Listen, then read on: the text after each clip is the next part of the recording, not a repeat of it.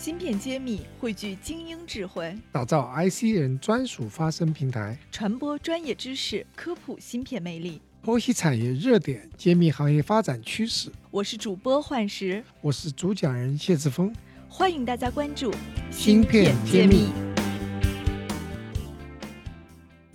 今天我们邀请到了不同领域的从业者，从不同的视角来帮助大家解读全球电子产业。带领大家探索和思考半导体电子产业的新动向、新趋势以及未来的新征程。我们邀请到了新世源联合创始人，也是他的 CEO 何军先生，是世德科技大中华区运营经理以及半导体业务部的负责人任燕楠女士，耀图资本投资总监余光。我看第一个问题是问何军何总的。您觉得什么时候 AR、VR 能够在人们日常生活中普及开来？然后呢，这个问题没有完，我发现第二个人也问了一个同样的类似的角度，您两个问题一起回答好了。AR、VR 前几年大家很看好，但这两年感觉这股热浪逐渐消失了。请问一下何总，背后的原因是什么？是技术还不成熟，还是说需求的场景没有成熟？像 AR、VR 呢，在我们现实生活的应用呢，是跟以往的任何一个科技在现实生活中应用是一样的规律，它一定是从行业应用到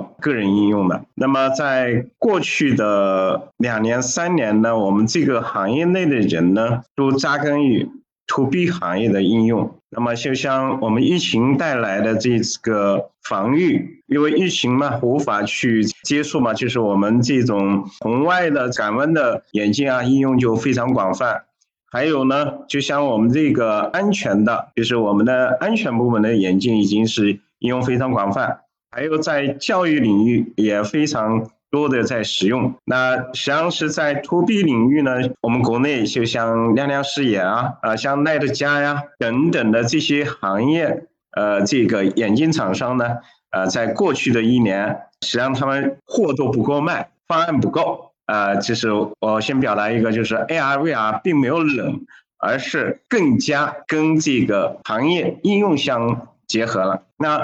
To C 领域的应用呢？呃，我们看到的国际头部的客户，Facebook 也好，苹果也好，这个谷歌也好，或者是我们国内的阿里的钉钉系统，那么也在呃增强 AR 这一块的，因为这种疫情让这种线上会议已经成为一种潮流。to C 的应用呢，我觉得最先可能的就是 AR 这一块，可能就是在。我们的会议系统中会使用这样的，那么什么时间会来去到这个呢？我们觉得是分两步走，分离式 AI 眼镜在两年之内会在我们这个 to C 领域呢就会有非常广泛的应用，因为分离式 AI 就是作为我们手机的一个备件，或者说第二块屏，这两年就会成为一个非常主流的应用，大家用它看视频啦，呃，做聊天啦，做会议啊这些等等，那么。独立式 AR 眼镜，如果成为这种应用的可能的话，那么我们要去在它的轻便化方面要做很多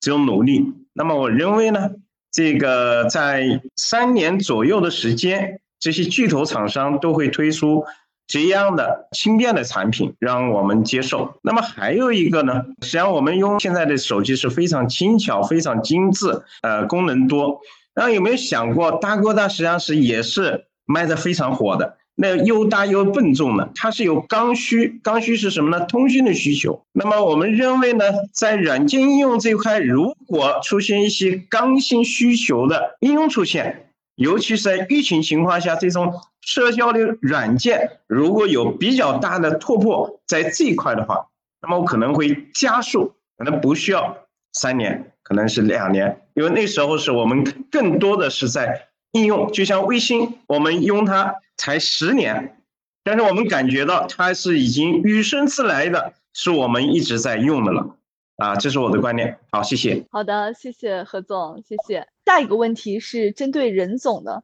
问题是了解到世德也涉及卫星测试，卫星在太空复杂的工作环境下是很难复制的。能介绍一下世德是怎么做到的？我不知道这个问题有没有超纲啊，充满了没有没有，好好好好，嗯好，因为是这样的，就是说所有航空航天的设备哈，其实不光是卫星啦，大家想飞机在测试的时候，它也不能在天上飞着测，对不对？所以它会有这个风洞模拟啊什么的。那对于卫星呢，其实它是关键的这个零部件的老化测试，对于卫星是最重要的。因为卫星和一般的电子产品，其实从通信上啊，它的图像捕捉啊，原理上和我们平时使用的这个呃消费品并没有太大的区别。那区别呢，在于我们把卫星放上天之后，它要承受这个宇宙射线，然后呢，它要十年放在天上，我们也没人去修它，稳定性、可靠性。要非常非常的好，所以卫星测试在一般的这个和一般的电子元器件测试基础之上，它要加好多的老化率测试，然后宇宙射线模拟，然后就是还有芯片也要老化测试。你像为卫星这个行业定制的芯片都是抗辐射，就是它抗的不是一般的辐射哈，不是我们那个旁边有个基站辐射，它抗的是宇宙射线的辐射。所以呢，这些测试环境都是在实验室搭建完成的。在实验室模拟真实的宇宙环境，然后呢，对啊器件和芯片，包括太阳能电池板如何展开这个过程进行一个模拟，并不是真的要到太空里面去进行测试的。嗯，好的，谢谢谢谢任总。我们看下一个问题：二零二一年毕业的大学生表示现在很迷茫。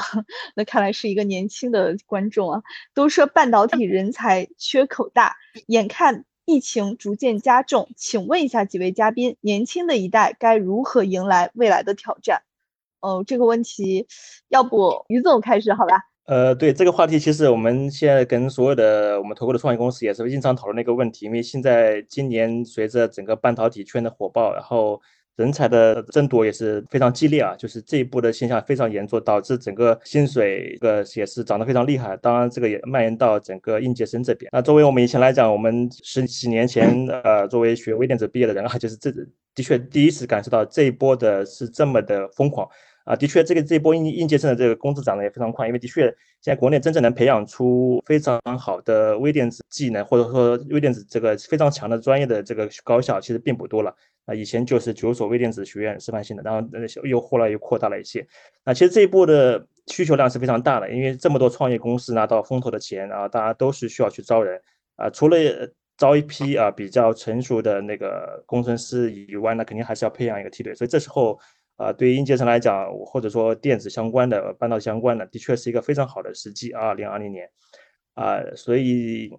我觉得大家作为学电子工程的或者说微电子同学，应该是感到非常幸福的一点啊。的确，我们也听说，据说今年的应届生的薪水是非常夸张的。对，好的，何总，作为过来人，您有什么样的建议？科技是根本的基础，科技带来的实际上是信息的不对称是消除了。那么大学生来到这个年代呢，是好年代，就是像我们这一代人刚毕业的时候，我要去学上的东西。或者学 IBM 的东西，那么我连资料都找不到。那么在这个时代，你想学什么？你想从事什么？你有足够的途径可以找到你想学的，或者是获得资料、获得这些，这是比上一代人啊是有利的。那么在这个时空下呢，你可能对一个东西一无所知，然后把它变成专家呢，也差不多也只要七年的时间。所以我觉得这是这一代人的一个机会和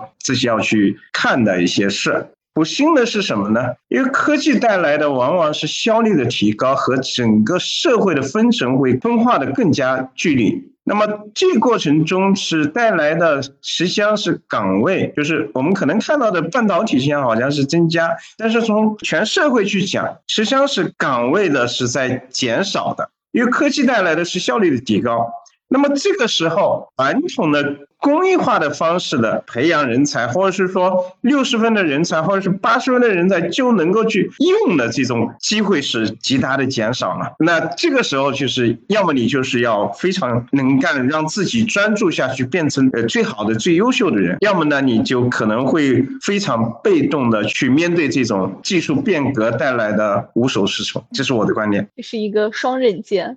好的，任总。那您最后再补充一下关于这个问题你的观点？我觉得在线的这位同学应该不用迷茫了。电子这个行业现在正赶上了最好的时光，半导体呢也是这个薪水水涨船高。然后呢，包括这个在围绕着这个芯片，其他的泛电子行业，咱们这个接下来这个五 G 啊，人工智能啊，然后各种各样的智能的互联的设备。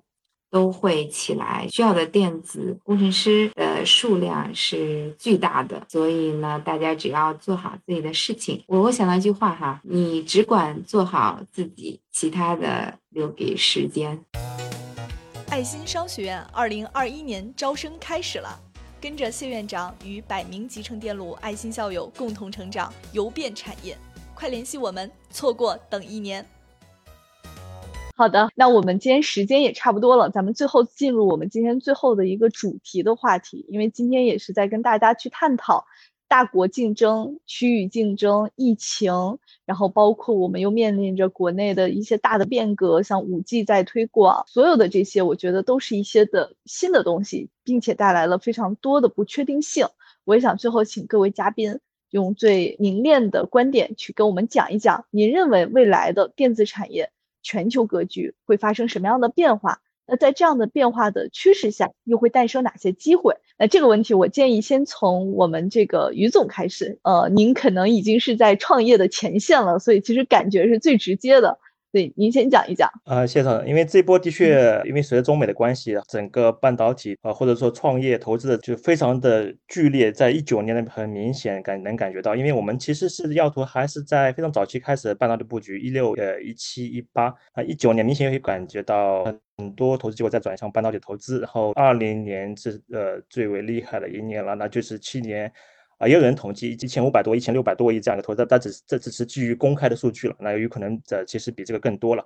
那这个相较一九年的翻的倍数是非常大的。那其实呃，大家也能明显感觉到，大家随着中兴华为事件的这个影响，那大家还是关注到这个国产器件的重要性。那的确也是给到中国的创业公司，特别像何总这样的公司的这样一个机会。那的确，下来的终端厂商也开始去尝试使用。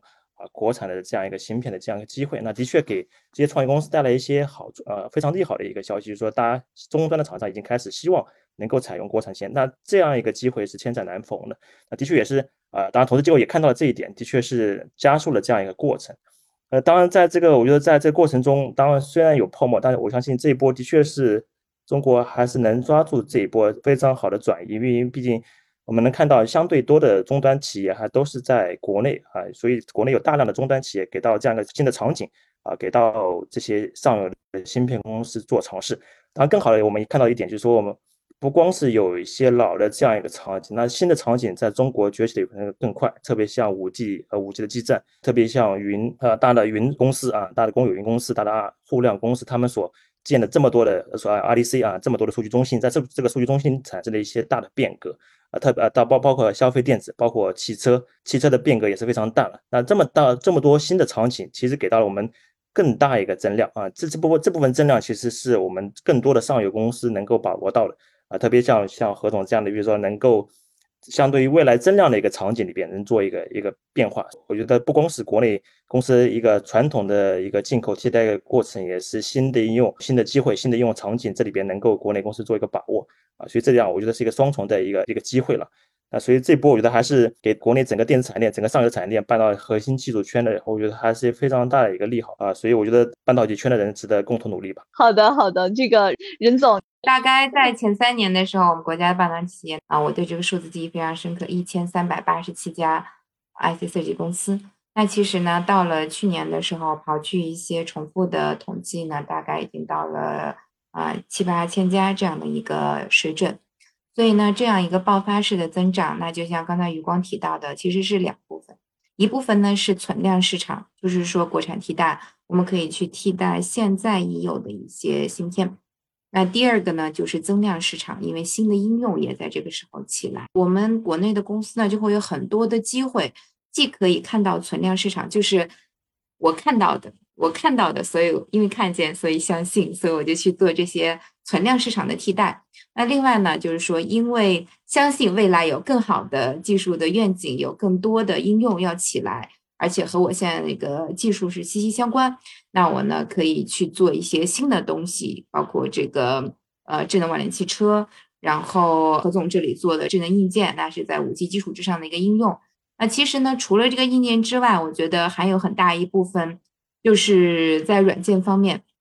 因为大家应该都有一个这样共同的经历，就是在。移动互联网，普通的手机就是功能 feature phone 到智能手机这样发展过程中，那不仅仅是硬件的升级，然后呢，在硬件达到一定的水准之上呢，我们就发展起了移动互联网。那现在大家熟悉的这个互联网的巨头啊，包括大家天天刷的这个微信啊、抖音啊，我们今天用的直播啊、B 站呐，那它全部都是在移动互联网的基础之上发展起来，然后发展起来很多家千亿级的公司。所以呢。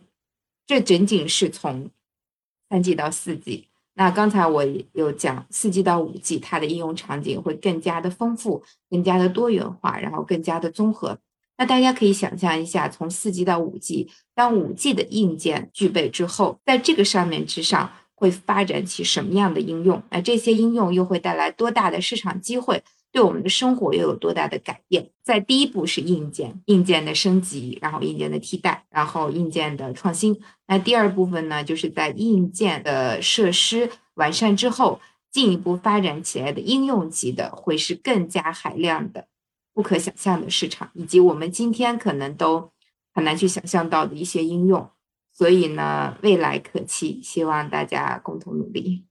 那么，作为创业者的何总，我不知道您有没有什么样的补充？我自己认为呢，这个芯片的创业呢，实际上是属于呃中美之间的问题，看着大家就是全社会都在关注，我觉得这是我们芯片从业人员一不小心蹭了个热点，当然我们更是要沉下心去做自己的事情。国产替代呢，我觉得是阶段性我们关注的是作为芯片的创业者。我自己认为呢，是要向未来去看。我自己呢，有个观点是属于创业如下棋，创业者或者是创业公司跟现在的巨头相比较，创业者只有很少的子，这个巨头有很多的子。如果你看三步，那个巨头也看三步。你肯定没有胜的几率。那如果你看五步，巨头看三步，你有很少的几率。那你看八步，巨头看三步，因为它的体质和它的体量啊，看三步。那我觉得这才是机会。我觉得是看未来才是最大的机会。那么